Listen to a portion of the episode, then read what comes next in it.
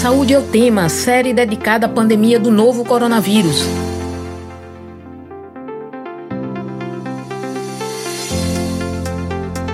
Olá, ouvinte das rádios Universitária FM 99.9 MHz e Paulo Freire AM 820 kHz.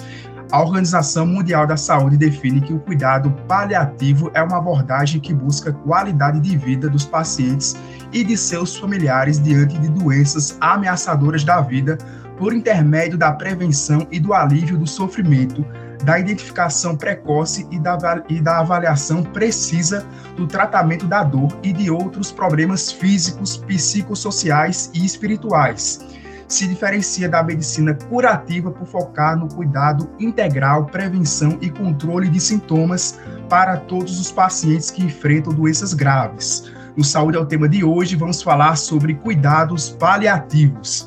Eu sou Alberto Martins, estudante de comunicação social do Centro Acadêmico do Agreste da UFPE, e estou com você nesta, nesta série especial do Saúde é o tema sobre a pandemia do novo coronavírus enquanto durarem as recomendações de, de distanciamento físico, vamos realizar o programa remotamente.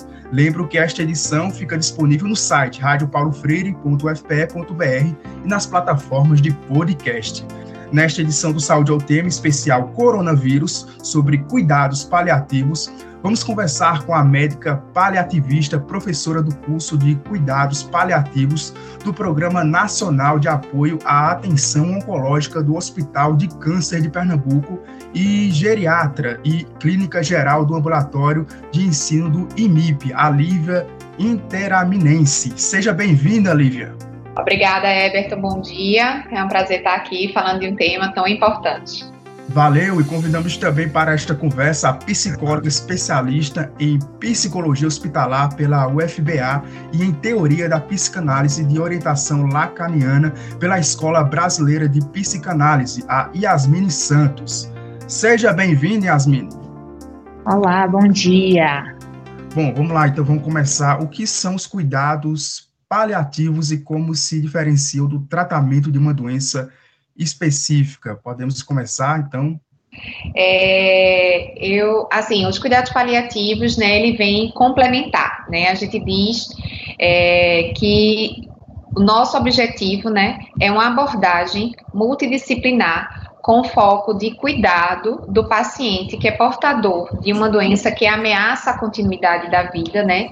E também da sua família, que nesse processo do adoecimento, né, tem um processo de sofrimento importante.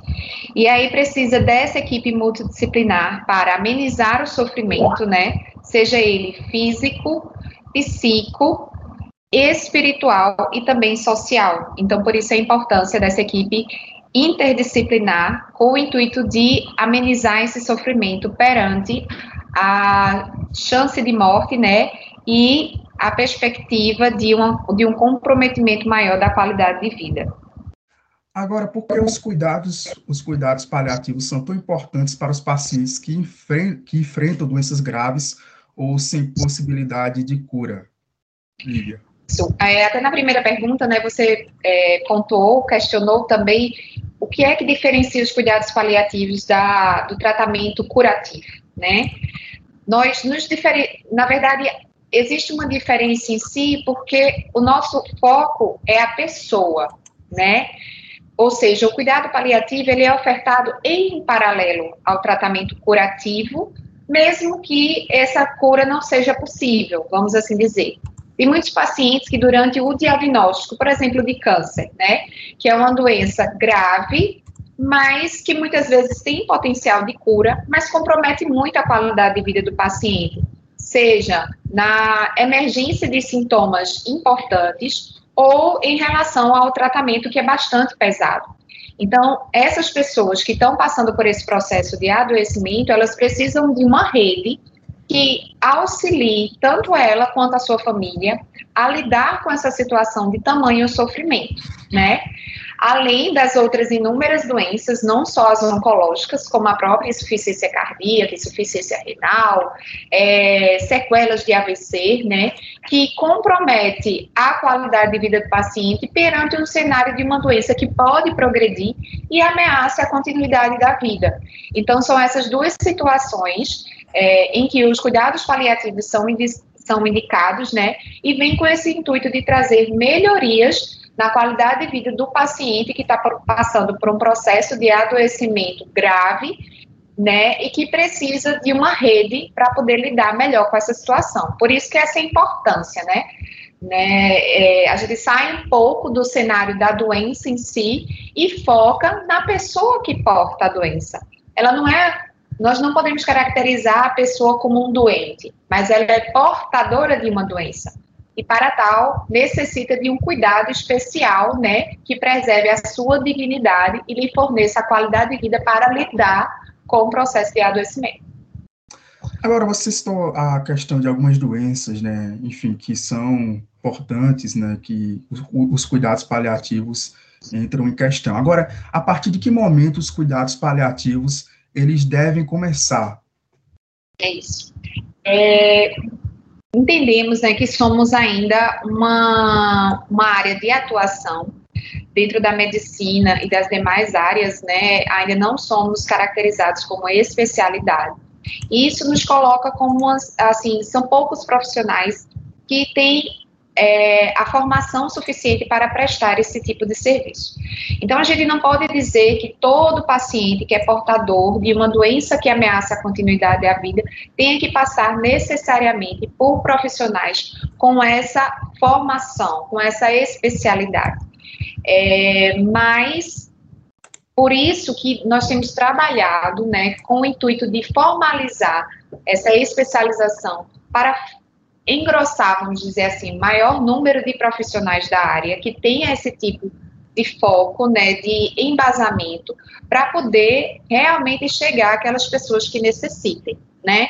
Porque uma coisa é a teoria, né, que fala dessa abordagem multidisciplinar para toda pessoa que é portadora de uma doença que ameaça a continuidade da vida. Mas outra coisa é dizer, e na prática, onde a gente encontra esses serviços, onde a gente encontra esses profissionais? Então, a gente, por isso que tem tido esse, esse foco, assim, nessa atenção, tanto da Organização Mundial de Saúde, quanto das instituições de saúde em menor, em menor escalão, com o foco de fomentar essa importância para a gente é, estimular mais profissionais a se especializar, a estudar mais sobre o assunto e poder oferecer realmente à população que tanto necessita.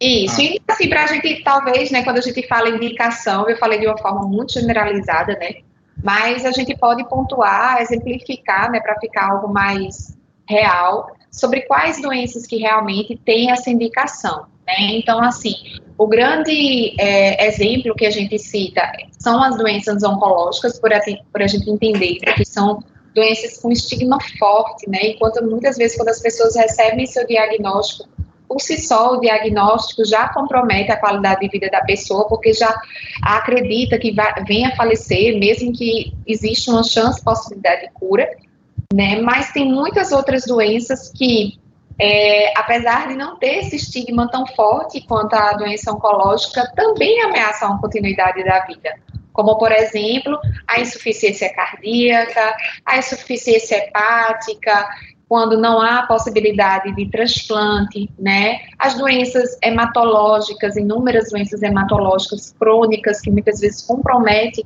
a qualidade, a qualidade de vida do paciente, né? As doenças neurológicas, progressivas, degenerativas, que arrastam por anos o paciente e suas famílias no processo de adoecimento enorme, né, e que muitas vezes não sabe como se portar nessas situações. Então, são alguns exemplos que a gente pode finalizar.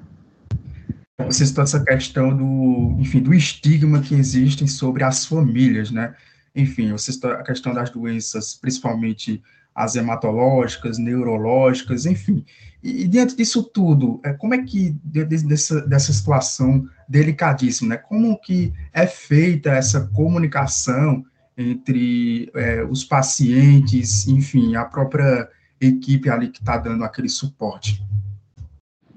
É, então, aqui na Florence, né, a gente trabalha muito com as reuniões familiares, é algo que a gente entende como sendo um ponto fundamental e primordial é, logo nesse início do cuidado ao paciente quando ele chega aqui na clínica. Então, a gente é, faz o agendamento com a família, o paciente ele pode participar ou não, a desejo dele, né, dessa reunião, e a gente tem essa reunião familiar com o objetivo justamente de alinhar expectativas com essa família, passar nossas impressões, entender também dessa família qual a expectativa né, que eles têm, qual o entendimento sobre o, o processo de adoecimento, como é que está sendo o enfrentamento da família e do próprio paciente também em relação à doença, ao prognóstico, como foi receber uma notícia, por exemplo. É, às vezes, aqui na clínica, a gente recebe familiares, né, pacientes que já têm esse alinhamento prévio acerca dos cuidados paliativos, mas em outros casos isso vai ser construído aqui com a nossa equipe. Né? Então, por isso que é interessante, é, quando a gente faz essa reunião familiar, que a ideia também é abarcar o maior número de familiares possíveis, assim como da equipe. Então, ah, uma reunião familiar geralmente está presente o médico diarista que está acompanhando aquele paciente, uma psicóloga e um assistente social, né, no mínimo. Outras, outros profissionais da equipe multi também podem participar né, dessa reunião, mas a gente tem isso como base. Nessa reunião, uh, a gente vai falar um pouquinho sobre a doença, sobre o prognóstico, claro, sempre respeitando o limite né, de cada familiar, até onde aquele familiar consegue absorver aquela informação, né, e o paciente também, caso ele esteja presente. A gente vai querer também saber um pouquinho como era a rotina daquele paciente, o que é que ele tem é, como valor, né? É, às vezes um, um, um, objeto que tem um cunho afetivo muito importante, então é interessante é, que isso seja trazido para cá para personalizar o leito, para que traga de alguma forma também mais conforto, mais qualidade de vida, né? Um ambiente é, que fique mais que aquele paciente e aquela família se sintam acolhidos. Né? Eu acho que essa é a palavra que realmente define a reunião familiar, é o acolhimento à família. Seja através né, é, do suporte emocional, seja através de tirar dúvidas sobre o quadro prognóstico, enfim, é a equipe se mostrar à disposição daquela família e entender que é um processo em que todos ali fazem parte de um mesmo time.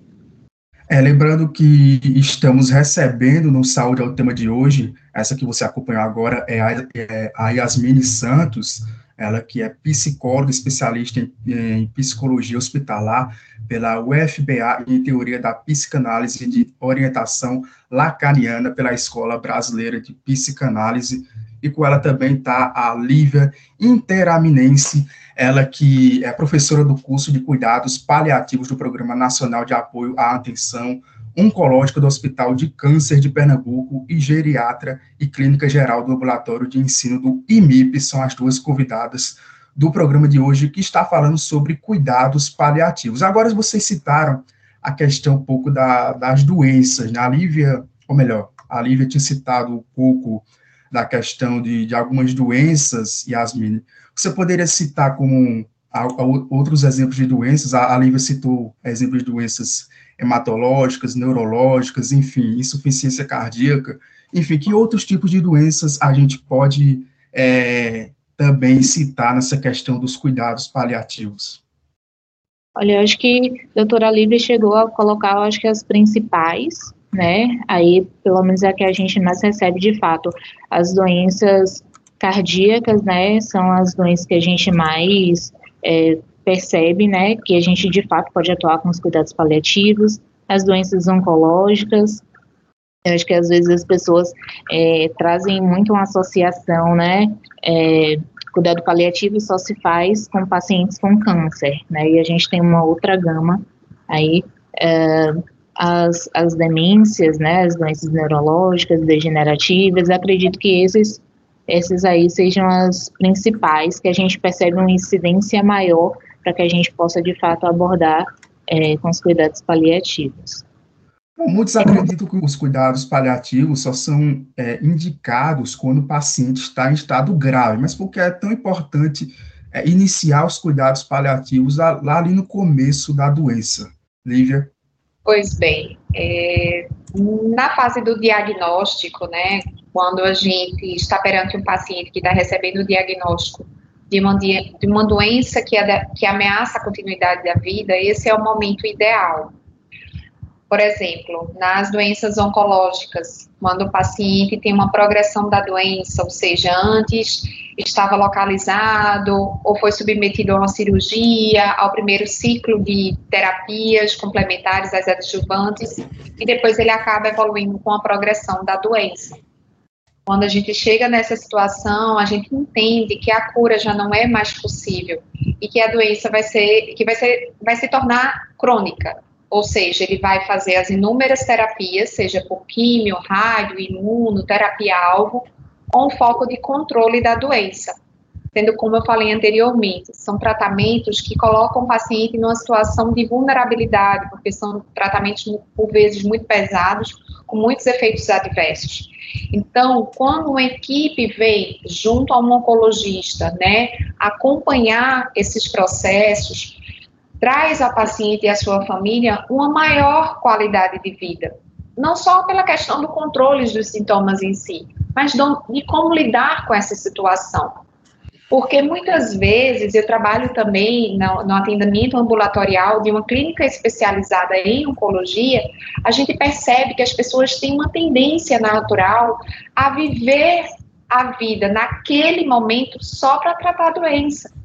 E postergam projetos, é, viagens, por vezes até algumas pendências sociofinanceiras com o intuito de só depois do tratamento retomar.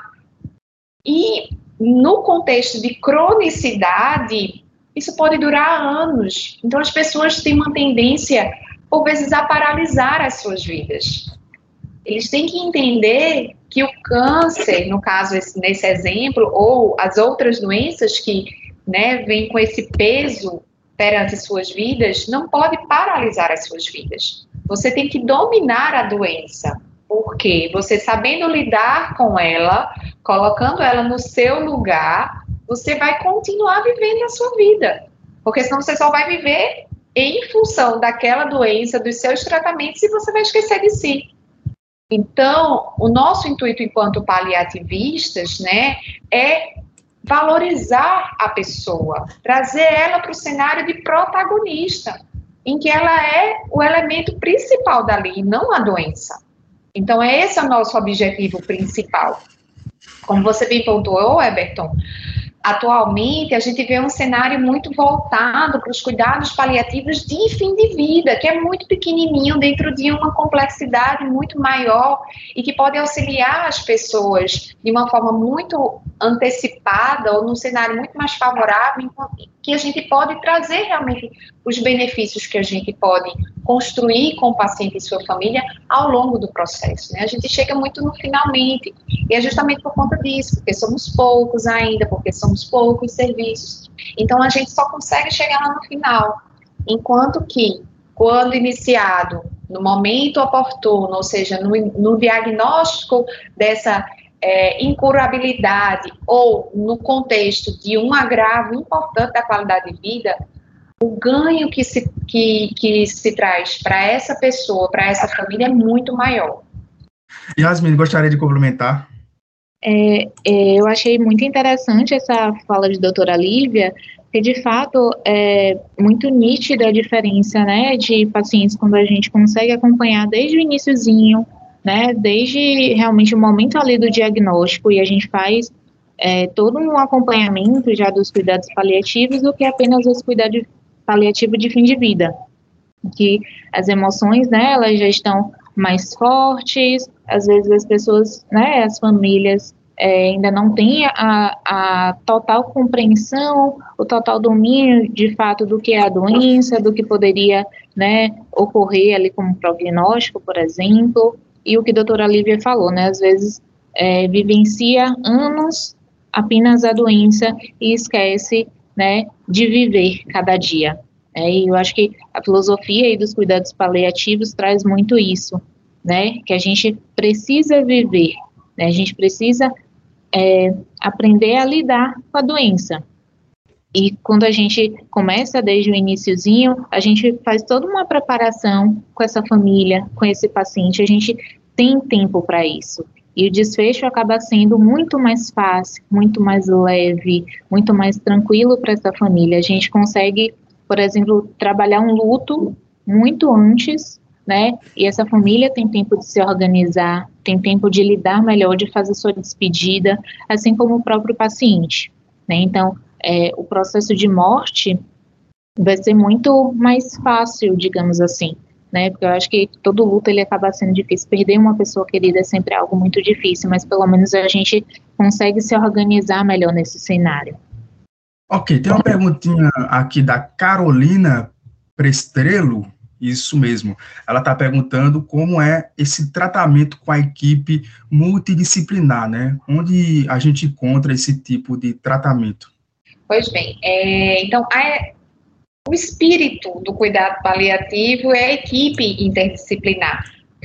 A gente classifica geralmente três níveis da multidisciplinaridade, né? A equipe multidisciplinar, quando a gente entende que tem vários profissionais das, das, das mais variadas áreas, cada um trabalhando ali dentro da sua área de formação, da sua especialidade, trazendo seus conhecimentos para o benefício do paciente, mas cada um de uma forma mais isolada. A gente tem a equipe interdisciplinar, que é quando essa, com, essa equipe ela se comunica, né? Ela troca figuras, ela coloca ali dentro das reuniões, dentro do seu dia a dia da prática, há uma conversa entre os, os vários profissionais que fazem o seu trabalho com o intuito de trazer essas melhorias para o paciente, mas se mantendo conectado ao restante da equipe. Então, eles se comunicam. E nós temos um nível mais alto, vamos dizer assim, dessa equipe, que é a transdisciplinariedade, que é quando, mesmo a gente sabendo que aquela função é do fisioterapeuta, é do fono, é do terapeuta ocupacional, mas a gente não percebe essa necessidade e já vai chamar o profissional. A gente vamos fazer isso aqui, vamos é, mobilizar melhor o senhor no leito, enquanto o fisioterapeuta está vindo, ou então, ah, o paciente está engasgando, vamos tentar fazer uma massagem para ver se estimula um pouco mais a tosse, que é uma atuação da fono. Então, assim, você não tem o conhecimento da área, né, robusto, de um especialista, lógico, mas você vai dar alguma orientação, você vai dar algum suporte enquanto aquele profissional não vem. Porque o intuito é unânime.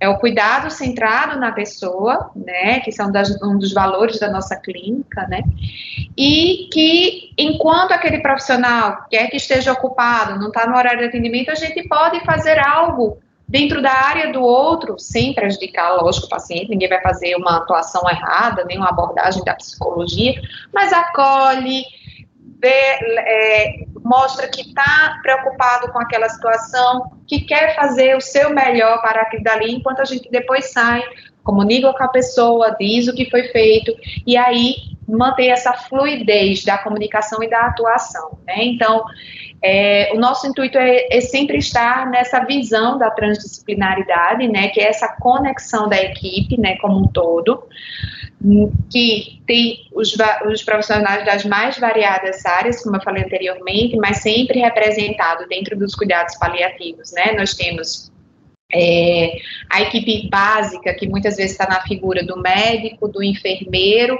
e do psicólogo, mas ela necessita ser muito maior do que isso, né? Que é quando a gente entra com o pessoal da fisioterapia, da fonoaudiologia, nutrição, terapia ocupacional, odontologia, né? É, e além das demais outras áreas que sempre vêm a somar, né? Nesse, nessa situação de tamanha complexidade quanto é cuidar de pessoas com doenças graves. Bom, agora a a Lívia tem citado no início a dificuldade de encontrar esses tipos de profissionais né, nas redes hospitalares.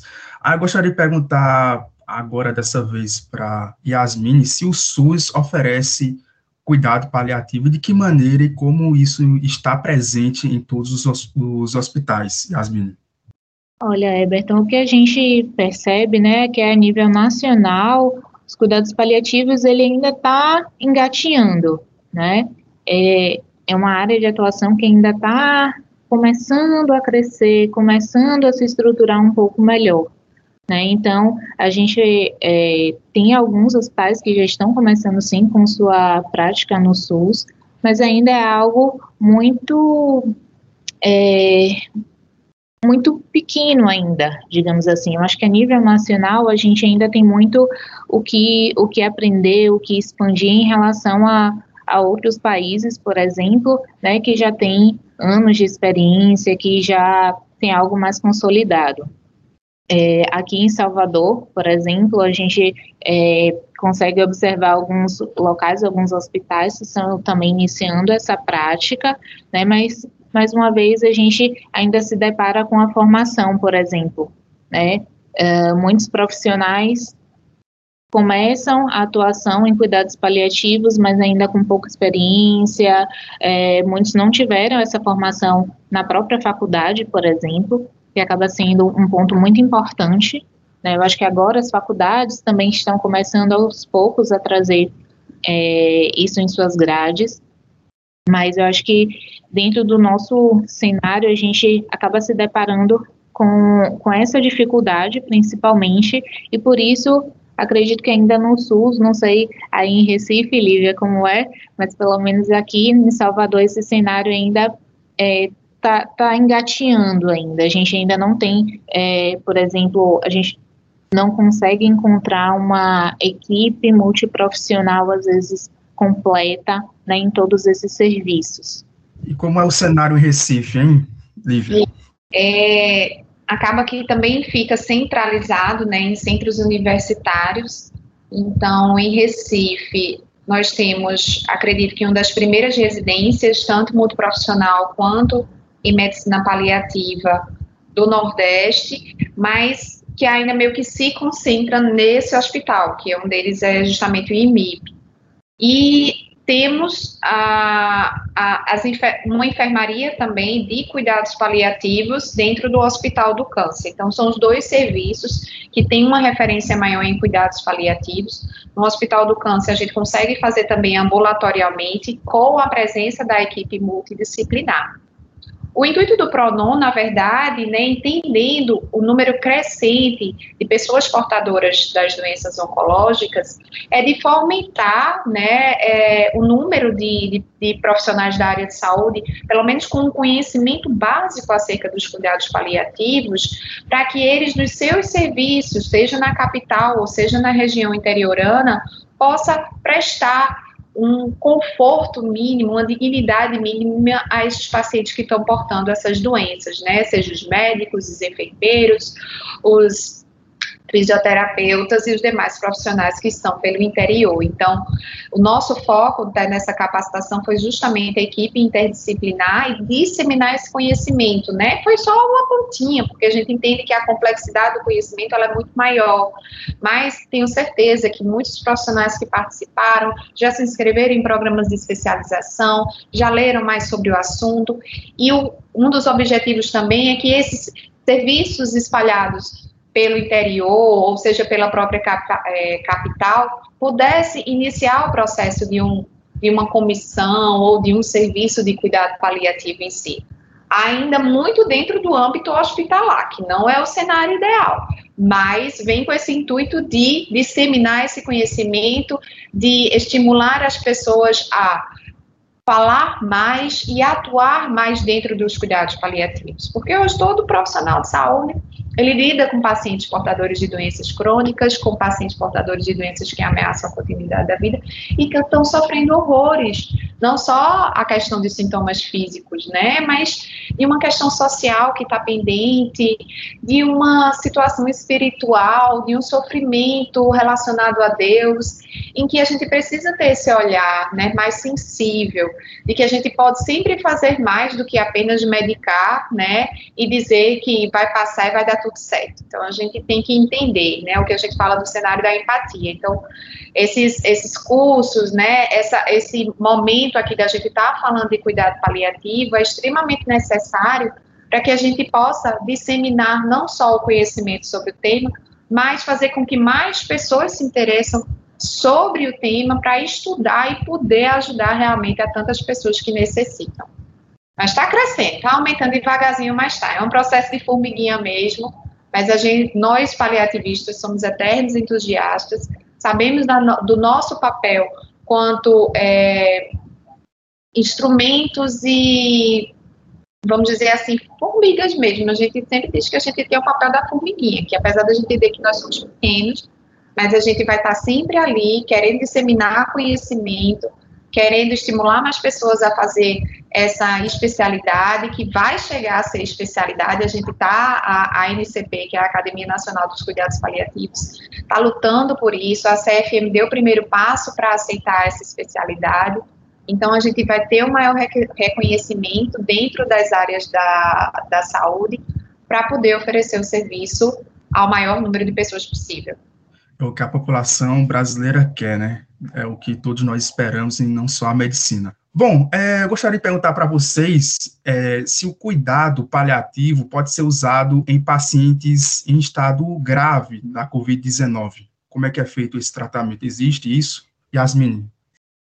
Como a gente já tinha colocado antes, né, é, cuidado paliativo visa tratar, né, acompanhar aquele aquele paciente que tem uma doença ameaçadora da vida. Acredito que uma das coisas, um dos fundamentos principais do paciente, como a gente né, veio colocando aqui, é justamente dosar um pouco entre o acompanhar a doença e também transmitir a qualidade de vida para aquele paciente.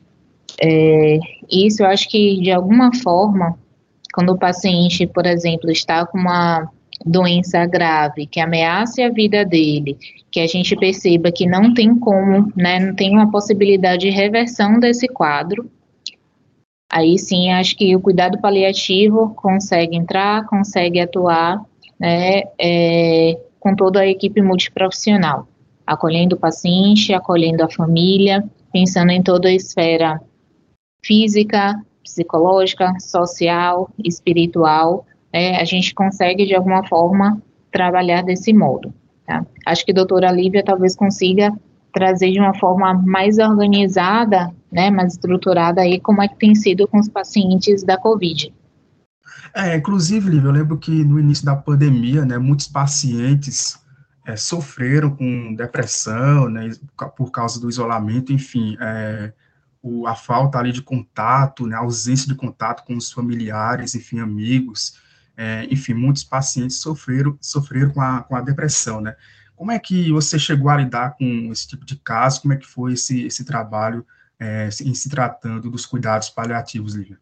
Pois bem, a gente, na verdade, ainda vai é, perceber ou sofrer com as consequências do Covid por muitos anos. Né? A depressão, a ansiedade são as principais os principais transtornos psicológicos desencadeados, né, pela pandemia barra isolamento social, porque ela justamente fomentou essa questão do medo, né, o medo até determinado ponto, ele pode ser benéfico, mas quando ele chega a a se confundir com a questão de que viver em sociedade coloca você em risco, de que você sair à rua vai te colocar numa situação de adquirir uma doença que pode ameaçar a tua vida. Então, isso, né, foi construindo ao longo desses dois anos um cenário muito propício para o surgimento dessas doenças. Então, acho que acredito que a próxima década, os próximos anos, a gente vai viver essas consequências, né? Dentro do cenário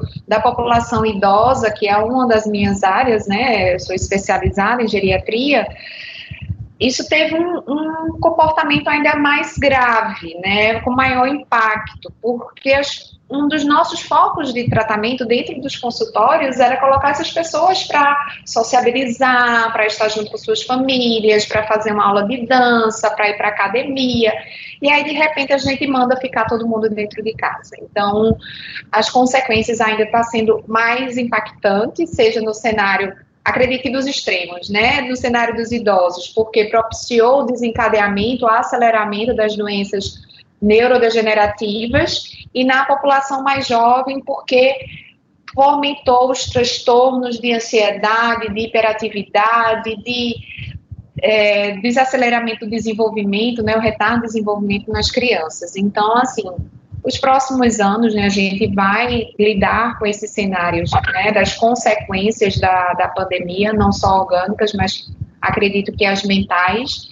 E dentro dos hospitais, né, a gente vê o quanto que as comorbidades, elas estão sendo ainda impactadas pela incidência do Covid, né, e que a gente, enquanto equipe multi, dentro da área de atuação dos cuidados paliativos, a gente consegue fornecer o um mínimo de conforto e de qualidade naquela situação de tamanho sofrimento.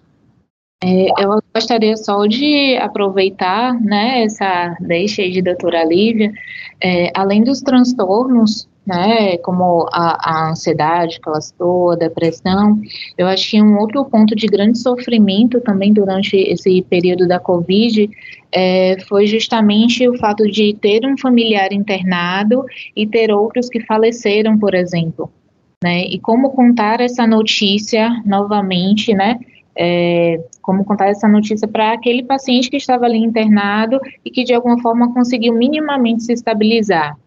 Era uma angústia para a família que queria contar logo, né, mas não sabia o momento, não sabia se de alguma forma aquele paciente que já estava ali, que já tinha passado por uma COVID, por exemplo, é, se ele conseguiria também suportar também, né, essa perda. Então, é, era um jogo realmente que a gente tinha que fazer, mas a equipe sempre apoiando. Por isso também a importância, de fato, de ter uma equipe multiprofissional nesse sentido. É, cada um, né, com suas, com suas especialidades, mas no sentido do acolhimento, e acolhimento principalmente a escuta, é fundamental nesses momentos, né, de grande sofrimento, que todo mundo acaba, acabou muito envolvido, né, porque era muito raro a gente é, conhecer uma pessoa que não soubesse né, de ninguém, de nenhum caso próximo que tivesse a Covid. Então, acho que foi algo realmente que nos tocou enquanto profissionais e nos tocou enquanto pessoas. É, a dor, né, que a Covid deixou, né, enfim, essa falta de isolamento, em muitos casos até mesmo na própria morte, né, muitos, enfim, familiares deixaram de, de, de visitar seus entes, enfim, ali no túmulo, enfim, ali no momento de despedida, enfim, uma dor imensa que com certeza acho que nos próximos anos, como a própria doutora Lívia ressaltou, a gente ainda vai sentir muito isso, nessas consequências. Agora, Yasmine, como psicólogo atua nos cuidados paliativos, né? Qual é a orientação que o psicólogo pode dar quando o paciente ou seus familiares não aceitam a doença? Yasmine. Então, a psicologia ela vai trabalhar, né, com, esse, com os aspectos subjetivos, né, que envolvem o adoecimento, é, que envolvem justamente essas estratégias de enfrentamento, né? E a relação entre paciente, família, equipe, como essa notícia vai ser dada, né? O que se tem às vezes como fantasia em relação à, à própria doença, né? Porque às vezes a dificuldade maior né, da família aceitar, por exemplo, o cuidado paliativo, são as, as fantasias que são criadas. É, é, às vezes por desconhecimento, às vezes por ter, porque aquele familiar teve algum contato com, teve alguma outra experiência, né, que foi totalmente diferente, e a ideia, na verdade, é a desconstrução, né, de, de às vezes um pensamento mais rígido, passar informação para aquele familiar, para aquele paciente, a gente acolher através da escuta, a gente acolher através né, do, da questão emocional mesmo, de como aquele paciente está enfrentando, de como aquele paciente é, viveu toda aquela vida, qual foi o papel social né, que aquele paciente é, tinha até então, né, porque são lutos que ele também às vezes precisa ir elaborando. Então, uh, entender qual o papel social daquele paciente, entender qual o papel naquela família, entender que às vezes diante de um adoecimento toda a família vai precisar se reorganizar, né? E aí a gente precisa fazer de fato um trabalho voltado para o paciente, um trabalho voltado para essa família de acolhimento, né, de escuta, de trabalhar muitas vezes essas relações familiares, de evitar, né, que esses círculos do silêncio é, eles se propaguem, porque uma grande dificuldade às vezes nossa enquanto profissionais de saúde é justamente é, essa comunicação entre a família. Às vezes o familiar não quer que o paciente tenha alguma informação, o paciente não quer revelar à família alguma outra informação, e a gente tem que, de alguma forma, tentar é, é, organizar esse cenário. Não é ser invasivo, mas é, de algum modo, acolher, porque às vezes esse círculo do silêncio todo é justamente na tentativa de proteger um ao outro. E a gente, enquanto psicólogo, né, enquanto equipe, eu, eu digo, uh, a gente vai justamente fazer essa mediação. Então, vai ofertar um suporte emocional, a gente vai ofertar uma escuta, a gente vai dialogar com a equipe também apontando é, as, a, a, dinâmica dessa família, a estrutura dessa família, como essa família se organiza, qual era a história de vida, né, e citando alguns alguns pontos principais, né, desse paciente, dessa família, para entender por que desse comportamento que ele está apresentando, é, por que, que ele é, consegue, de alguma forma, só é, lidar de determinada forma com esse adoecimento. E a, ide e a ideia é identificar também novas estratégias de enfrentamento para essa pessoa, né? para esse paciente, para essa família, e que a gente possa favorecer também isso, né, enquanto equipe, é, ajudar às vezes a família a se aproximar também desse, desse paciente, é muito comum, né, algumas famílias se aproximam muito e outras se afastam no momento do adoecimento. Então, às vezes, a gente vai puxar, né, convocar alguns familiares, né, nesse sentido, entendendo também que eles estão em sofrimento. Então, é justamente fazer essa mediação. Agora, Lívia, a Yasmine citou a questão do, do acolhimento, né? Nesse, nesse finalzinho da fala dela, né? Qual o papel da família, enfim, dos amigos, enfim, das pessoas próximas uh, ali na realização dos cuidados paliativos? Qual a importância, enfim, desse acolhimento? Eu tenho aprendido muito acompanhando perfis nas redes sociais de pacientes portadores de doenças, principalmente oncológicas, mas que falam de uma forma leve o que é cuidados paliativos, como viver uma terapia paliativa, e elas ensinam a gente todos os dias falam sempre dessa importância da família estar junto, mas estar junto de fato, e não só para trazer palavras simpáticas ou inventar um, um, mundo fantástico que não existe. Ela, elas querem pessoas reais, que estejam realmente envolvidas no processo, de dizer que estão junto realmente. E quando a pessoa começar a falar que está difícil, que está puxado, que é difícil, que, que tá com vontade naquele dia só de chorar, ou só de comer porcaria, a pessoa dizer, bora, eu tô aqui contigo, chora, quer chorar, chora, eu tô aqui, quer comer porcaria, tu quer comer o quê? Vou trazer para você. E não ficar naquela noia que muitas vezes, perdão o termo, mas que realmente as famílias elas ficam numa situação de querer proteger tanto aquela pessoa de qualquer impacto ou de qualquer é, coisa que venha acontecer que não pode comer nada que não seja saudável, que não pode levar sol, que não pode conversar com as pessoas. Nesse momento de, de, de pandemia, então, as pessoas tem se restringido de uma forma a viver, porque tudo é de muito risco. Então, esse processo de hiperprotecionismo, hiperproteção, às vezes me enrolo com essas palavras compridas, elas acabam isolando a pessoa. Em vez de estar, de vez realmente estar se conectando, afasta.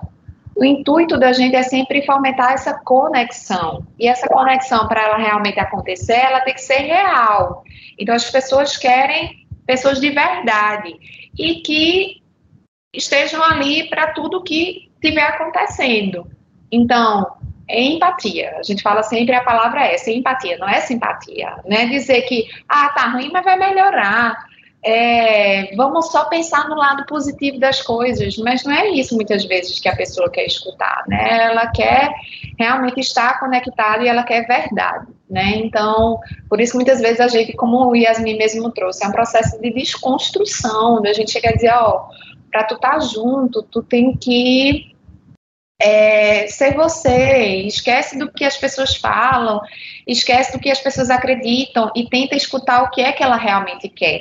Não é só ah, ser, só dar dengue, ou só proteger, ou só achar que vai bloquear tudo, porque isso afasta, isso não conecta, né? Então, é, a gente traz muito essa questão do que é real, do que é importante para a pessoa, escutar mais do que falar e estar perto. Isso é o que conecta, né? O restante, muitas vezes a, própria comunicação verbal, ela afasta mais do que conecta. Ok, vocês tinham citado a questão lá, lá no início que os cuidados paliativos ainda estão engateando né, nas redes de assistência médica. Eu gostaria de perguntar a vocês como né, a inserção, a inserção dos cuidados paliativos nos cursos de medicina são fundamentais no suporte às redes de assistência médica. Como isso ajudaria os hospitais? Yasmin, pode começar agora? É, eu vou falar um pouquinho da, da psicologia, tá? Acho que a doutora Lívia vai poder falar um pouquinho melhor da, da parte da medicina. É, eu acho que, na verdade, todo profissional de saúde, né, eu acho que nem, nem tanto essas definições por, é, por cursos, mas eu acho que, de uma forma geral, a gente precisa realmente de profissionais minimamente preparados, minimamente entendendo do que se trata o cuidado paliativo. É, a gente falou durante toda essa entrevista de algumas palavras, né? Acolhimento, escuta, desconstrução, morte, luto. Uh, então, tudo isso circunda os cuidados paliativos. Né? Então, é importante, minimamente, uma assistência que seja empática. Eu acho que o cuidado paliativo, ele oferece muito por conta disso. Né? Então, você já compreender e respeitar o paciente, a família, né, quando você vai, seja no seu estágio, na sua residência, já no mercado de trabalho, é algo mínimo, acho que é primordial. Então, a gente tem muito é, o que aprender com os cuidados paliativos, e quando a gente já tem isso de base, de base, já fica muito mais fácil, porque o cuidado paliativo, mais uma vez, é também uma desconstrução né, uma desconstrução de a gente não precisa ficar comendo para a gente não precisa sempre comer, por exemplo, né, para ficar forte. O cuidado paliativo traz essa essa questão da alimentação, por exemplo, que já quebra um paradigma muito forte para a gente, assim como tantos outros, né? A lidar com a morte, por exemplo, de uma forma mais natural. Né, a gente não teve essa preparação para a morte, a gente não é, não teve essa educação para. Então, mesmo sendo profissionais de saúde, a gente se, se, pega também, às vezes, é, com dificuldades em aceitar e lidar com isso. Então, acredito que isso, previamente, já na, na grade curricular, por exemplo, de todo o curso de saúde, né, não diria só de medicina, só os psicólogos, mas isso já ajuda bastante. Entendendo também que aquele profissional ele não vai lidar sozinho, ele vai precisar né, de toda uma equipe para conseguir, de fato, ofertar o melhor possível de cuidado para aquele paciente, para aquela família. Lívia, gostaria de complementar? Isso, eu acho que as, a, as formações, né, a graduação da área da saúde, ela vem passando por um processo constante de renovação, de reforma, né, eu me lembro que eu entrei na faculdade em 2004 e a gente falava de reformas e reformas com esse intuito de humanizar, A gente veio do boom da década de 80 e 90 sobre a questão das tecnologias, dos exames complementares, da informatização da, da medicina e das áreas afins, e aí a gente vem agora com o resgate da pessoa humana, né? Nós cuidamos de pessoas. Então, independente de qual a sua formação dentro da área da saúde, é, o cuidado paliativo ele vem trazer voz a isso, né? As pessoas tendem a misturar muito cuidado paliativo quando não há mais nada a fazer. Não, não tem nada a ver. A gente vem justamente mostrar o quanto que nós podemos fazer pelas pessoas. Né? A gente tirar um pouco aquele olhar de cuidar, de tratar apenas as doenças e suas consequências. A gente está cuidando do, é, do que é essencial, que são as pessoas. Então, por isso que a importância não só dos cuidados paliativos dentro da medicina, mas de todas as áreas afins, né? Então, a, a, a constante é, energia da Academia Nacional dos Cuidados Paliativos em formalizar a, essa área de atuação quanto especialidade é para que a gente realmente consiga entrar nas grades acadêmicas, né, da formação básica, para a gente plantar, né, a cimentinha ali e não depois, quando a pessoa está na ponta já cuidando do paciente. Né? Então, de todas as áreas, como muito bem Yasmin pontuou.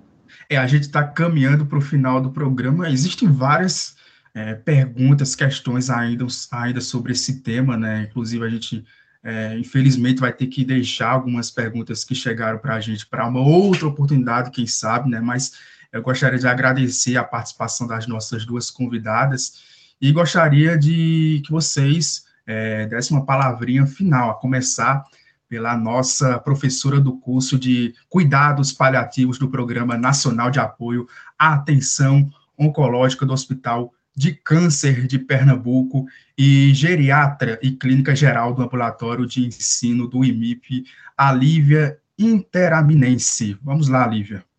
Pois bem, gente, gostaria de agradecer a oportunidade, sempre que nós somos chamados né, a falar sobre cuidados paliativos, é uma honra, é uma satisfação, porque entendemos esse momento como bastante oportunos para a gente falar sobre algo tão importante, tão urgente, numa sociedade que está tão doente, né? Então, fica aqui nossos, um, um pouco do nosso conhecimento, porque a área é enorme, vem para complementar, integrar o cuidado, para conectar pessoas e não para afastar, né? Então, fica aqui o meu recado e leiam mais sobre os assuntos nas fontes fidedignas, reais, né, sem as fake news, porque quanto mais informação a gente tem de fontes seguras, melhor. E agradeço aí a, a Rádio Paulo Freire por trazer esse tema à tona para os universitários. Obrigada. Obrigado, Lívia. Nós que, nós que agradecemos a sua participação. Agora passo a palavra para a psicóloga especialista em cuidados paliativos Psicologia Hospitalar pela UFBA e Teoria da Psicanálise de Orientação Lacaniana pela Escola Brasileira de Psicanálise, a Yasmine Santos. Também agradeço o convite, né, a oportunidade. É, acho que é sempre muito válido a gente estar tá conversando sobre o assunto, como a gente também colocou aqui, né, algo que está crescendo ainda no Brasil, né, então cada espaço, eu acho que é uma oportunidade de disseminar um pouquinho aí o conhecimento, de uma oportunidade de trocas, uma oportunidade de tocar também as pessoas, né, sejam estudantes, profissionais da área, né, familiares, né, pacientes talvez, né, e a gente às vezes conseguir de alguma forma tirar algumas dúvidas, explicar um pouquinho do nosso trabalho, né, porque a gente faz né, o, o, nosso trabalho, mas também é uma desconstrução, mais uma vez, de enquanto pessoa, né? Uh, Para trabalhar com os cuidados paliativos, a gente realmente precisa se tocar internamente né, para conseguir fazer o trabalho da melhor forma possível. Então, agradeço a oportunidade né, de vocês, obrigado também a doutora Lívia pela troca de hoje, obrigada à rádio, estamos por aqui. Obrigado, Yasmine. Obrigado, Lívia, também. A vacina contra a Covid-19 está disponível para a população a partir dos 5 anos. Se você ainda não se vacinou, vá logo. Mesmo se você já foi vacinado, continue seguindo as medidas de prevenção. Não esqueça de tomar a dose de reforço. O Saúde é o Tema encerra por aqui. Esta edição fica disponível no site radiopaulofreire.ufpe.br e nas plataformas de podcast. A produção e o roteiro deste programa foi dos estudantes da UFPE. Eu, Eberton Martins, de Comunicação Social do Centro Acadêmico do Agreste, além de Bárbara Moraes e William Araújo, de Jornalismo, sob orientação da professora Ana Veloso e Paula Reis. Nas redes sociais, a estudante Sinara Maíra, de jornalismo, sob, sob orientação da professora Cecília Almeida, coordenação de transmissão e streaming Catarina Apolônio, edição de podcast Felipe Novaes. Obrigado, pessoal. Até a próxima. Tchau.